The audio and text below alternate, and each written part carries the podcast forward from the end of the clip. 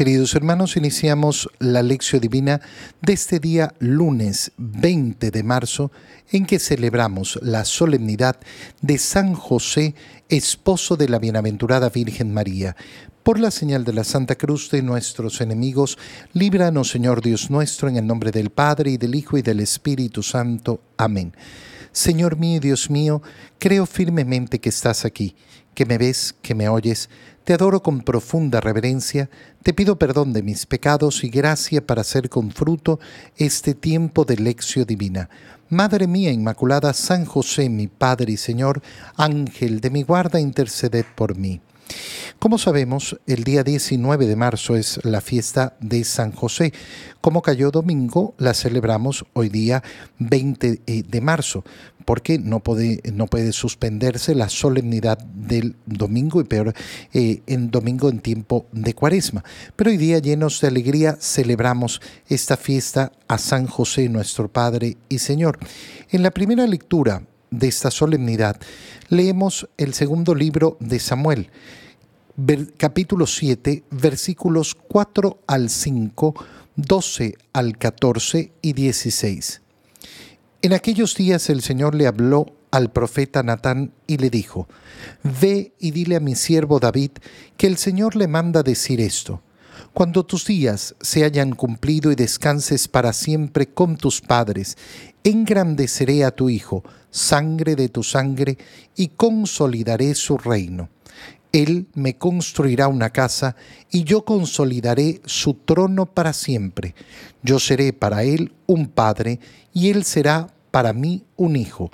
Tu casa y tu reino permanecerán para siempre ante mí y tu trono será estable eternamente. Palabra de Dios.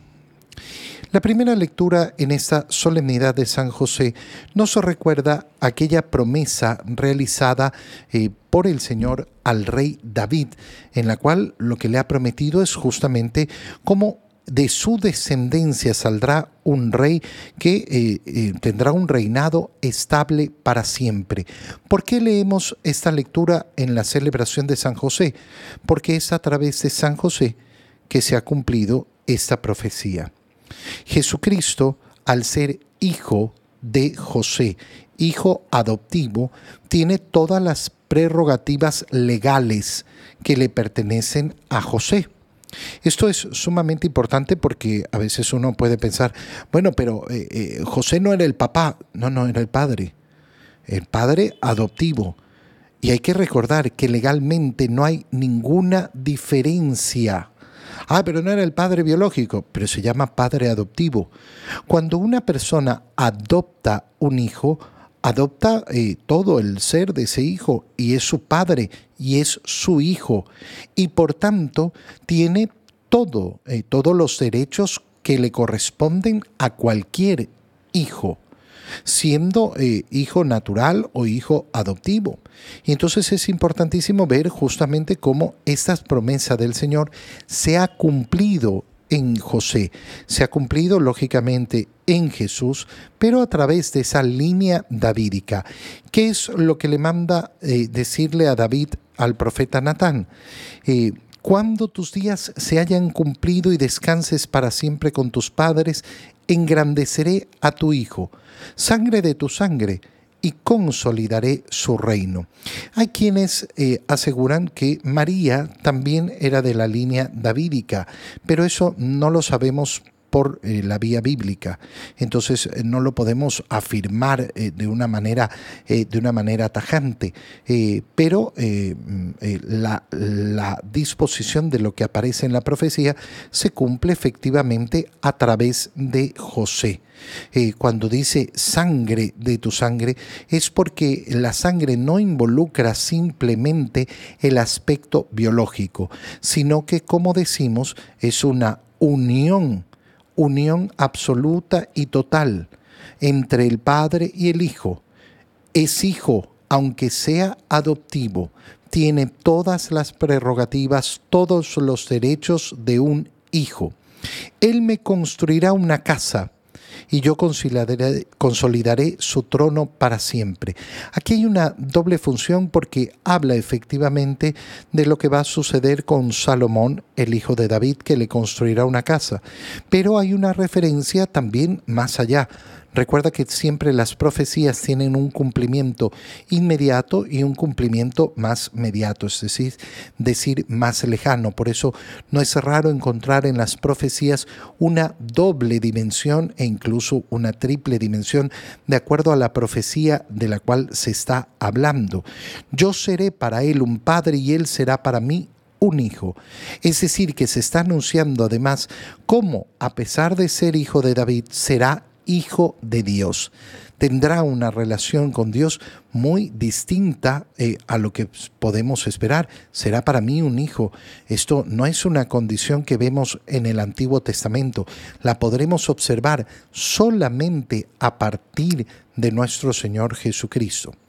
En la segunda lectura leemos la carta de San Pablo a los Romanos, capítulo 4, versículo 13 16 al 18 y 22. Hermanos, la promesa que Dios hizo a Abraham y a sus descendientes de que ellos heredarían el mundo no dependía de la observancia de la ley, sino de la justificación obtenida mediante la fe. En esa forma, por medio de la fe, que es gratuita, queda asegurada la promesa para todos sus descendientes, no solo para aquellos que cumplen la ley, sino también para todos los que tienen la fe de Abraham. Entonces, Él es Padre de todos nosotros, como dice la Escritura, te constituido Padre de todos los pueblos. Así pues, Abraham es nuestro Padre delante de aquel Dios en quien creyó, y que da la vida a los muertos y llama la existencia a las cosas que todavía no existen. Él, esperando contra toda esperanza, creyó que habría de ser Padre de muchos pueblos conforme a lo que Dios le había prometido. Así, de número así de numerosa será tu descendencia. Por eso Dios lo, le acreditó esta fe como justicia. Palabra de Dios. La segunda lectura que hacemos en esta solemnidad de San José nos recuerda la promesa hecha por Dios a Abraham. Entonces fíjate, primera lectura, la profecía hecha por Natán al rey David. Jesús va a ser de la línea davídica por eh, José. Y nos recuerda también la promesa hecha a Abraham, que eh, hace que efectivamente mm, José eh, tenga su importancia también en esto. ¿Por qué? Porque José es eh, efectivamente hijo de Abraham, en el sentido de que es judío, es decir, que pertenece a la descendencia de Abraham, igual que María, igual, igual que ella. Y entonces también se cumple en José esa profecía hecha eh, a Abraham, esa promesa. De sus eh, descendencias saldría esa eh, heredad para el mundo, que dependía de la observancia no de la ley, sino de la justificación obtenida por la fe. ¿Qué significa? Significa que no se trata para llegar a la salvación simplemente de un cumplimiento de la ley, sino que se trata de recibir de Dios la fe y vivir la fe a través de creer en la palabra de Dios. En José tenemos a un hombre que creyó en la palabra de Dios, sí, por supuesto. Le creyó a Dios y recibió a María, su esposa la recibió, ya lo veremos en el Evangelio, pero eh, creyó en la palabra del Señor y se constituyó como ese padre adoptivo de Jesús, como ese custodio de los grandes tesoros que son María y Jesús, es decir, el mejor y el más grande de los custodios. En esta forma, por medio de la fe, que es gratuita, queda asegurada la promesa para todos los descendientes. Es decir, que ¿qué nos va a transformar verdaderamente en hijos de Dios, merecedores de esta promesa hecha a Abraham? No simplemente la ley, es decir, el simple hecho de ser judío, de ser descendiente de Abraham, sino de unirnos a la misma fe que tuvo Abraham. ¿Qué quiere decir esto? Creer en la palabra de Dios. Abraham es nuestro Padre, delante de Dios en quien creyó y que da la vida a los muertos y llama la existencia de las cosas. Entonces nos unimos por eso a esa promesa hecha, eh, hecha a Abraham por medio de la fe. En el Evangelio leemos el Evangelio de San Mateo, capítulo 1, versículos 16, 18 al 21 y 24. Jacob engendró a José, el esposo de María, de la cual nació Jesús llamado Cristo. Cristo vino al mundo de la siguiente manera, estando María, su madre, desposada con José, y antes de que vivieran juntos, sucedió que ella, por obra del Espíritu Santo, estaba esperando un hijo. José, su esposo, que era hombre justo, no queriendo ponerla en evidencia, pensó dejarla en secreto. Mientras pensaba en estas cosas, un ángel del Señor le dijo en sueños, José, hijo de David, no dudes en recibir en tu casa María, tu esposa, porque ella concebido por obra del Espíritu Santo, dará a luz un hijo, y tú le pondrás el nombre de Jesús, porque él salvará a su pueblo de sus pecados. Cuando José despertó de aquel sueño, hizo lo que le había mandado el ángel del Señor. Palabra del Señor. Leemos en esta solemnidad de San José el capítulo 1 de San Mateo, donde se nos presenta justamente esa concepción de nuestro Señor Jesucristo de un modo virginal en María. Pero el Evangelio de San Mateo nos lo presenta justamente desde la línea de José. ¿Cómo inicia el Evangelio de San Mateo? Inicia con la genealogía de Jesús y parte justamente de Abraham hasta llegar a Jacob y es la parte que hemos leído. Jacob engendró a José. Y aquí viene la primera parte preciosa eh, del Evangelio que acabamos de leer, porque la solemnidad de hoy es la solemnidad de San José. No, no es la solemnidad de San José, es la solemnidad de San José, el casto esposo de la bienaventurada Virgen María. Es decir, hoy celebramos a San José el esposo de María. No te vayas a olvidar de esa parte, porque quitar esta parte es quitar una parte esencial de esta solemnidad. Celebramos a José como esposo de María. ¿Y por qué hacemos esto? Porque en las breves líneas que hemos leído, una y otra vez encontramos o repetido quién es José. José es el esposo de María. Fíjate bien, Jacob engendró a José, el esposo de María. Y después empieza la narración de cómo vino al mundo Jesús. María, su madre, estaba desposada con José. Nos vuelven a mencionar esa condición de esposos. Ella queda eh, embarazada. Y de nuevo, tercera vez, José, su esposo, Qué impresionante que una y otra vez nos los vayan mencionando. Pero eh, no basta con eso. Viene una, una cuarta vez. ¿Por qué? Porque mientras eh, eh, duerme José, se aparece el ángel en sueños y que le dice, no temas recibir en tu casa a María, tu esposa y, José, al despertar de aquel sueño, hizo lo que había mandado el ángel del Señor y recibió a María, su esposa. Es decir, en poquísimas líneas, en, poquísimos versículos, desde el 19 hasta el 25, eh, perdón, desde el 16 hasta el 25, es decir, menos de 10 versículos, tenemos cinco veces mencionado que José y María son esposos.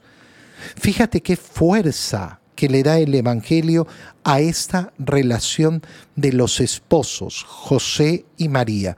Por eso es que la iglesia no puede sino hoy día celebrar ese matrimonio de José y María. Cuando una persona eh, piensa eh, equivocadamente eh, que María quedó embarazada mientras era novia de José, bueno, ¿no leíste las escrituras? Lamentablemente lo tuyo es no haber leído nunca las escrituras, porque nosotros a través de las escrituras no conocemos a María y a José como novios, los conocemos como esposos. Jacob engendró a José el esposo de María, de la cual nació Cristo. ¿Cómo vino Cristo al mundo? María, su madre, estaba desposada con José. Y antes de que vivieran juntos, ¿qué significa antes de que vivieran juntos? No significa antes de que tuvieran relaciones, eh, porque muy bien hubieran podido tener relaciones. Hay que entender siempre que ese eh, estar desposada y vivir juntos es parte de la condición del matrimonio judío, que se divide entre el momento de los desposorios, cuando ya el esposo y la esposa celebran su matrimonio, se entregan el uno al otro, es decir, son constituidos como una sola carne, tal y como lo estableció Dios desde el principio, desde la creación. Por eso el hombre deja a su padre y a su madre y se une a su mujer y son los dos una sola carne. Desde el momento del desposorio son esposos, pero ocurría un espacio de tiempo que variaba dependía, para la segunda parte de la boda, que era la entrada de la esposa en la casa del esposo. ¿Qué significaba esto? Significaba cumplir la palabra del Señor. Por eso el hombre deja a su padre y a su madre.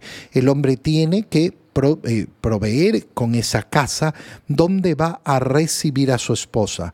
Mientras la construye, viven separados. ¿Podían tener relaciones? Sí, claro, podían tener relaciones porque ya eran esposos. Y por eso podía ocurrir perfectamente que la esposa al momento de entrar a la casa del esposo ya estuviera embarazada o incluso en algunos casos ya tuviera, eh, eh, ya tuviera hijos. Entonces, el tema de que no hayan tenido relaciones no tiene nada que ver con la condición de desposados, sino que tiene que ver con ese matrimonio virginal que han decidido tener José y María. Esto lo leemos en el Evangelio de San Lucas. Es maravilloso darnos cuenta de esto, es decir, que María y José han decidido casarse, pero a la vez han prometido mantener en ese matrimonio una castidad absoluta. Y por eso el Evangelio de San Mateo nos dice, antes eh, de que vivieran juntos sucedió que ella, no por obra de José, sino por obra del Espíritu Santo, estaba esperando un hijo. ¿A quién se lo comunica María? A José, a su esposo, obviamente, y vemos entonces cómo José, eh, que era un hombre justo, no queriendo ponerle en evidencia, pensó dejarla en secreto. Aquí es donde encontramos la profundidad de la persona de José. ¿Por qué? Porque ¿qué significaba ponerle en evidencia? Significaba decir, eh, María está esperando un hijo que no es mío. Decir eso significaba decir que María había sido adúltera, es decir, que había estado con otro hombre, y por tanto exponerla a una infamia, exponerla a que fuera apedreada como adúltera.